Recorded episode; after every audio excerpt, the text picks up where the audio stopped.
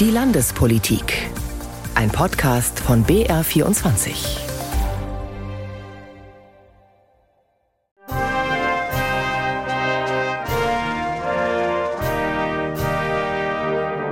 Das ist die offizielle Hymne der Republik Kenia.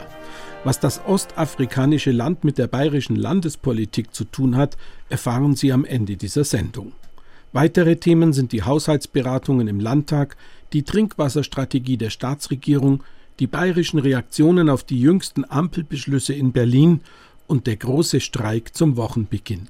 Ein buntes Spektrum an Themen also, jetzt aber erstmal ein herzliches Willkommen zu dieser Sendung. Am Mikrofon ist Stefan Mayer.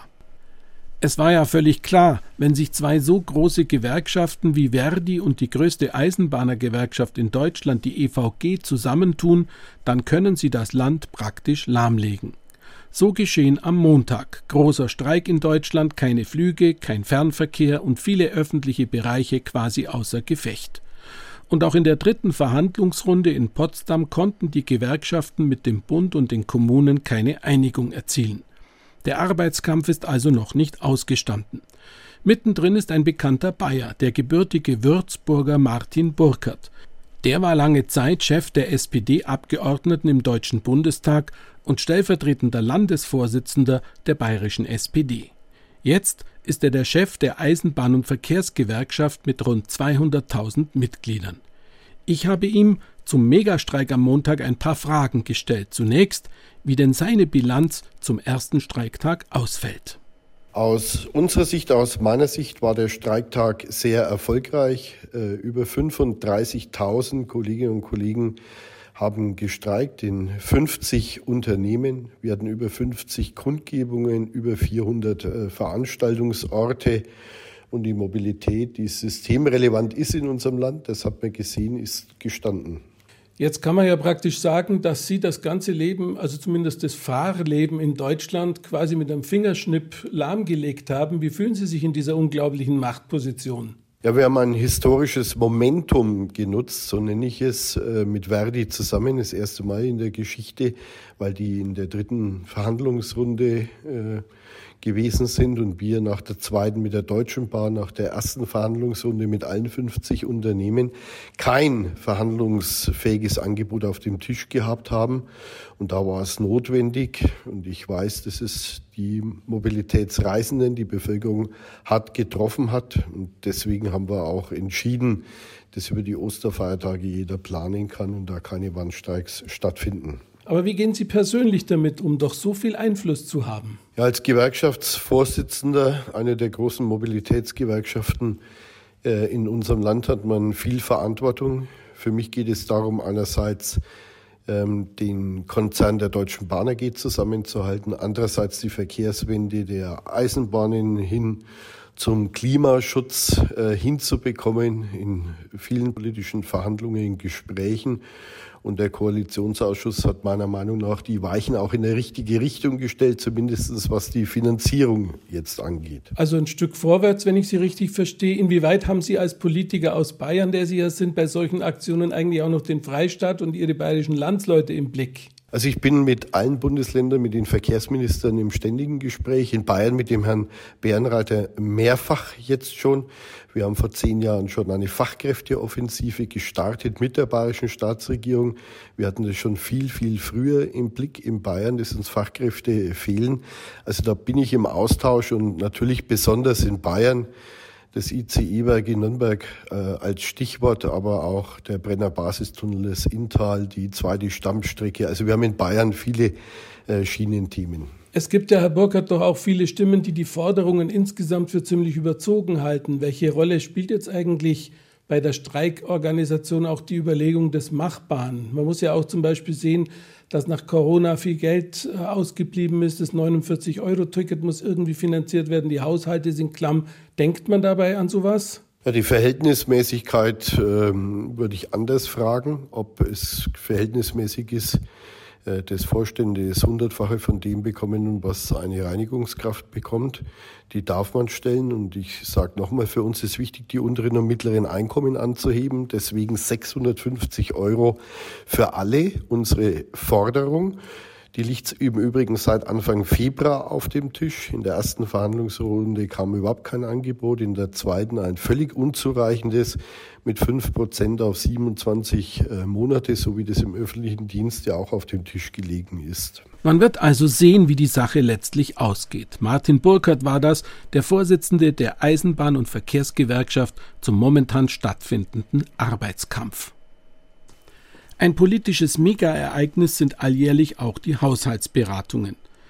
Drei Tage lang haben die den Landtag beschäftigt. Am Ende hat die Mehrheit aus CSU und Freien Wählern das Zahlenwerk erwartungsgemäß durchgewinkt. Bayern kommt ohne neue Schulden aus, titelte die Süddeutsche Zeitung. Unumstritten aber ist das Zahlenwerk von Finanzminister Albert Füracker trotzdem nicht. Das ist naturgemäß aber kein Haushaltsentwurf in keinem Parlament, der Welt. Schon alleine deshalb, weil überall auf der Welt immer mehr Geld ausgegeben als eingenommen wird und deshalb Schuldenberge so oder so den Finanzministern das Leben schwer machen. Es war jedenfalls eine Menge geboten an Redebeiträgen, Eigenlob, Kritik. Ich kann nur empfehlen, solche Haushaltsdebatten sich mal zu Hause anzuhören. Über die Homepage des Bayerischen Landtages ist das ja möglich. Über die Homepage des Bayerischen Landtages ist dies ja möglich. Meine Kollegin Astrid Halder hat sich die Haushaltsdebatte mittendrin im Geschehen angehört sowie Stimmen und Eindrücke gesammelt. Die daraus entstandene Reportage hören Sie jetzt. Dienstag kurz vor 14 Uhr im Bayerischen Landtag. Gleich beginnt die dreitägige Marathonsitzung zur Verabschiedung des Haushalts. Durch das Foyer vor dem Plenum, den steinernen Saal, müssen alle Abgeordneten. Hier stellt sich nicht nur der SPD-Fraktionschef Florian von Brunn diese Frage. Wird Markus Söder heute mal im Landtag sein? 14 Uhr. Landtagspräsidentin Ilse Aigner eröffnet im Plenarsaal die Sitzung. Und damit komme ich zum Tagesordnungspunkt 1, der Haushaltsplan 2023. Doch, wo ist Söder? Der Stuhl des Ministerpräsidenten bleibt leer. Und das, obwohl es gleich zu Beginn um den Geschäftsbereich des Ministerpräsidenten und der Staatskanzlei geht.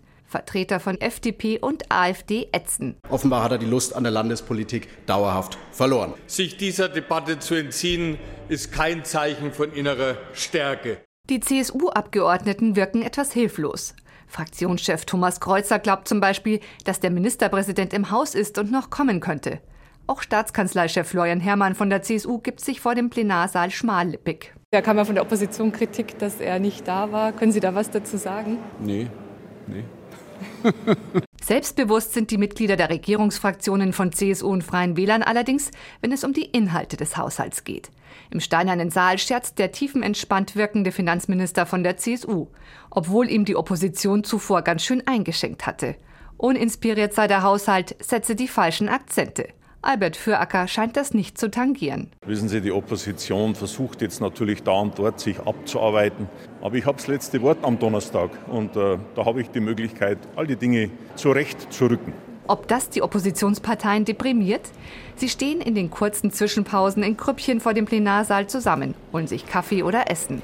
Womöglich Frustessen, weil sie eh nichts mehr am mehr als 5000 Seiten dicken und 71 Milliarden schweren Haushalt ändern können.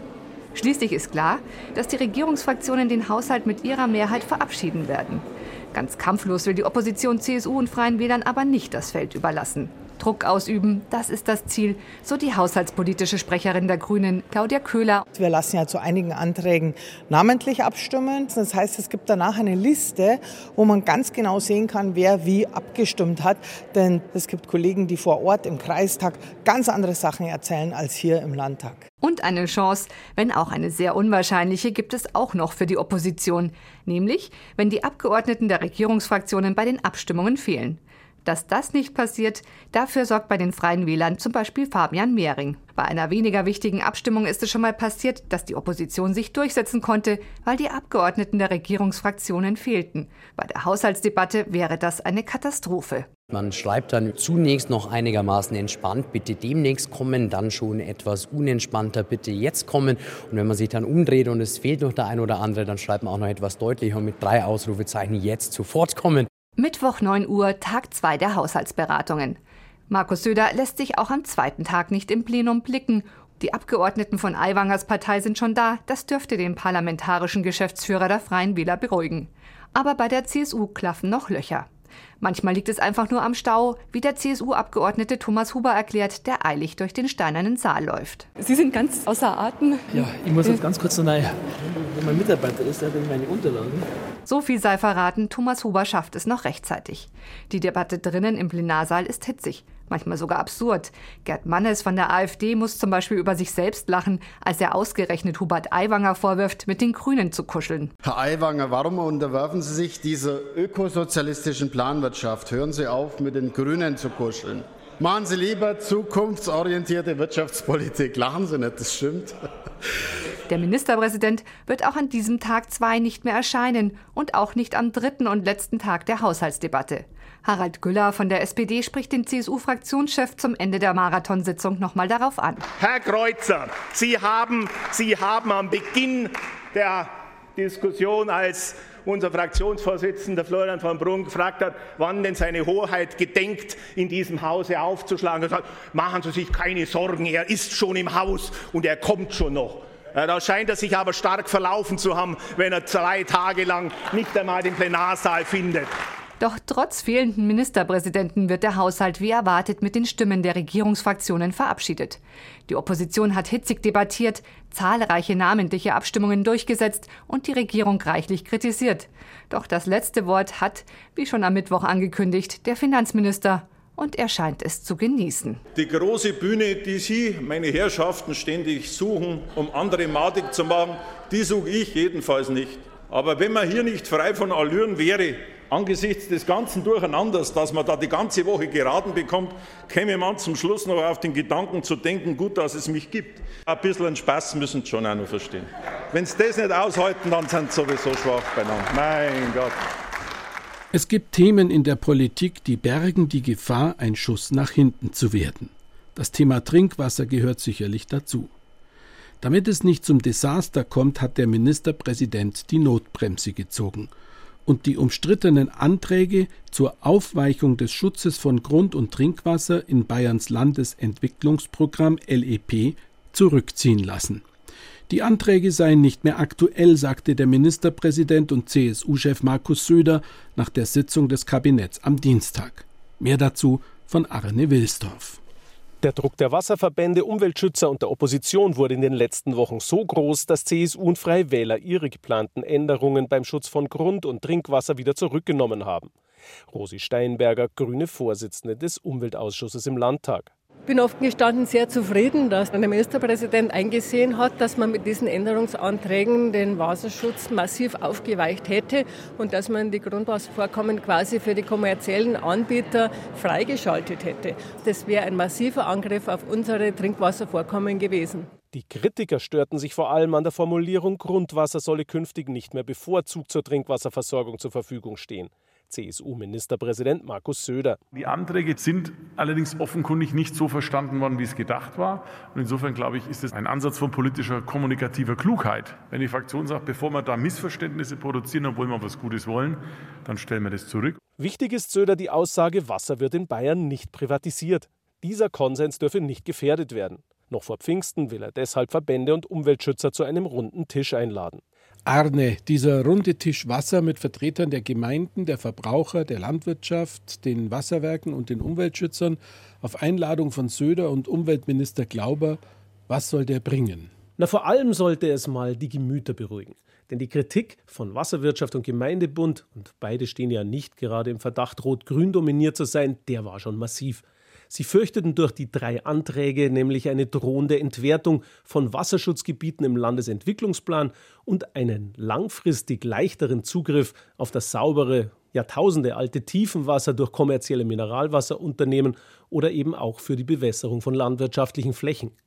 Beim runden Tisch da kann das alles dann nochmal diskutiert werden und die Staatsregierung kann das dann eben auch in ihre künftige Wasserstrategie einbauen. Ja, woher kommt denn dann der plötzliche Sinneswandel in der Regierungskoalition? Wochenlang haben doch CSU und Freie Wählerpolitiker die drei Anträge verteidigt. Also nach meinen Recherchen bei Beteiligten, da hat Ministerpräsident Markus Söder massiv eingegriffen. Aber auch erst nachdem er sich das Thema genauer angeschaut hat. Die Kritik und dann auch die entsprechende Presseberichterstattung, die war einfach zu negativ in den vergangenen Wochen. Und dann musste die CSU-Fraktion auf Wunsch von Markus Söder die Beschlüsse einstimmig zurückziehen. Ich denke, Söder hat damit ein für die CSU gefährliches Wahlkampfthema abgeräumt. Denn spätestens seit die ÖDP das Volksbegehren Rettet unser Grundwasser angekündigt hatte, vor ein paar Wochen, da war Söder natürlich klar beim Thema Wasser, da kann seine Regierungskoalition nur verlieren. Er sah, so hat er es uns gesagt, nach der Kabinettssitzung den Grundkonsens in der bayerischen Bevölkerung in Gefahr, nämlich, dass die Allgemeinheit im Zweifel immer Vorrang bei der Nutzung des Lebensmittels Wassers haben muss, und deshalb hat er die Notbremse gezogen. Und dann gab es diese Woche ja noch die Mammutsitzung der Ampelkoalition in Berlin. Wie bekannt brodelt es ja gleich bei mehreren Themen zwischen den Koalitionspartnern SPD, Grüne und FDP. So sehr, dass es auch dort dringend Gesprächs- und Handlungsbedarf gab. Herausgekommen sind ein paar Kompromisse, die anschließend dann alle für sich passend und daher unterschiedlich interpretiert haben. Es ging um mehr Flexibilität beim Klimaschutz, um schnellere Planung bei Straßen und bei der Bahn und um einen sozialen Ausgleich beim Heizen. Details dazu finden Sie auf unserer Internetseite br.de, wenn Sie dort den Suchbegriff Ampelkoalition eingeben. Bei der Landespolitik hat uns vor allem interessiert, was die Beschlüsse in Berlin denn für Bayern bedeuten und wie die bayerischen Politiker das Ergebnis bewerten. Das alles hat meine Kollegin Ute Rauscher zusammengetragen. Ministerpräsident Markus Söder zeigt sich enttäuscht von den Beschlüssen der Berliner Ampelkoalition. Insgesamt habe alles sehr lange gedauert mit wenigen Ergebnissen. Zentrale Fragen des Haushalts seien überhaupt nicht geklärt worden. Fakt ist, es kann man sagen, die Grünen sind ziemlich äh, beschädigt worden aus diesem ganzen Kompromiss. Äh, viele Forderungen, die sie auch bei uns in Bayern stellen, äh, sind völlig obsolet geworden. Also die Klimaziele werden total verwässert und werden nicht mehr abgerufen.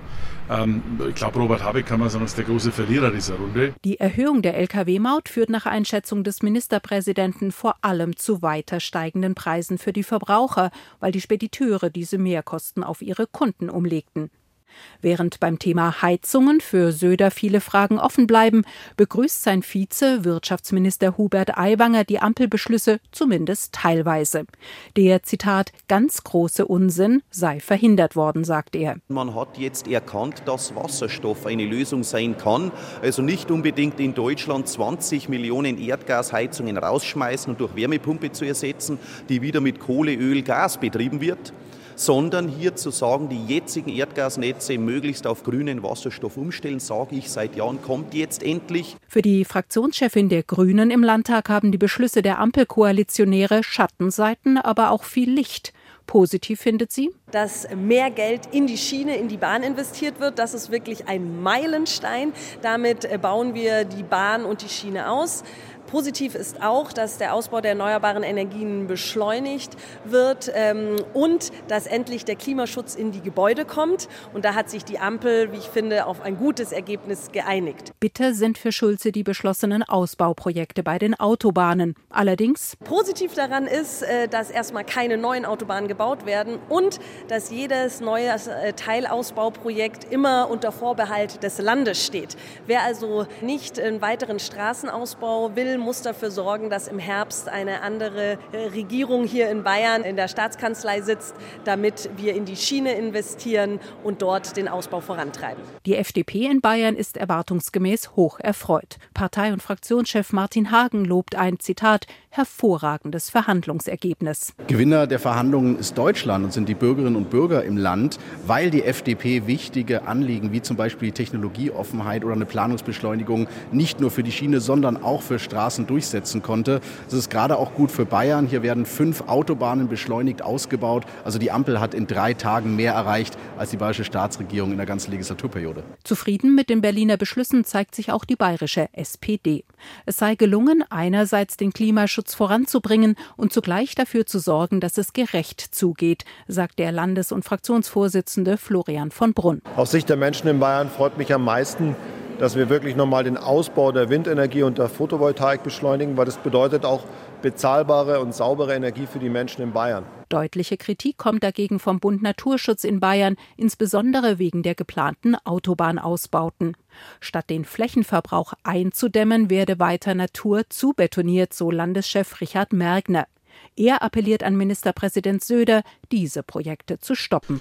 Und jetzt befassen wir uns wie angekündigt mit dem ostafrikanischen Land Kenia. Die Geschichte dazu beginnt wieder in Berlin. Dort gab es am Mittwoch einen großen Bahnhof für den neuen Staatspräsidenten William Ruto. Antrittsbesuch bei Bundeskanzler Scholz, Shake Hands vor den Kameras, Gespräche hinter verschlossenen Türen, kurze Begegnung mit der Presse. Kernbotschaft Kenia und Deutschland wollen enger zusammenarbeiten. Soweit so gut ein Standardprogramm für solche Besuche. Was allerdings meist unbemerkt zu solchen Staatsbesuchen stattfindet, sind Begegnungen am Rande, meist auf lokaler Ebene. Und so befand sich parallel zum Präsidentenbesuch in Berlin eine kenianische Delegation in Augsburg und Umgebung, angeführt von Kenias Bildungsminister Ezekiel Machogu. Also bin ich zur Bauinnung in Augsburg gefahren und habe mir angehört, was denn da läuft zwischen Augsburg und Kenia. Bildungsminister Machogu uh, uh, wir hoffen, sagt der Minister, dass unsere Studenten und junge Menschen aus Kenia hier die Skills mitbekommen, um überall auf der Welt arbeiten zu können. In Deutschland, sagt er, hätten wir das nötige Know-how, um den jungen Menschen aus Kenia weiterzuhelfen. Es geht ganz konkret um Zusammenarbeit auf kommunaler Ebene in den Bereichen Berufsausbildung, Fachkräftemangel und Fachkräftesicherung. Und zwar speziell in Augsburg und Umgebung. Hinter dieser Zusammenführung von bayerischen und kenianischen Interessen stecken der parlamentarische Geschäftsführer der Freien Wähler, Fabian Mehring, und der Bürgermeister der Stadt Gersthofen Michael Wörle. Alles hat mit Freundschaften angefangen, erzählt dieser, über die dann bekannt wurde, dass in einer Provinz in Kenia ein Feuerwehrauto fehlt. Das haben die Gersthofener dann kurzerhand organisiert. Aus diesem ersten Projekt entstanden viele und jetzt gibt es ein ganzes Geflecht an Verbindungen zwischen Gersthofen und Kenia. Bürgermeister Wörle bei uns ist es wirklich eine, eine strukturelle Thematik, äh, wo die einfach ihre Berufsausbildung, die Qualifizierung, ähm, die, die, die Standards, die wollen den Standard, dass wenn einer in Kenia ausgebildet ist, der genauso in Deutschland arbeiten kann und ein Deutscher in Kenia arbeiten kann, weil sie den gleichen Standard haben. Und die Kenianer, wir haben gestern äh, das Kick-Off-Meeting mit dem Bildungsminister gehabt, die sagen ganz klar, Deutschland ist natürlich hier Weltmarktführer in dem Bereich der Berufsbildung, Qualifizierung und da wollen sie natürlich gerne mit uns gemeinsam das entwickeln. Wir konnten das Thema im Rahmen dieser Sendung nur anreißen, aber wir werden dranbleiben an dieser ganz pragmatischen Partnerschaft zwischen Bayern und Ostafrika. Und das war unser Wochenrückblick der Landespolitik. Vielen Dank fürs Zuhören. Ich wünsche Ihnen einen kraftvollen Start in die neue Woche. Am Mikrofon verabschiedet sich Stefan Mayer.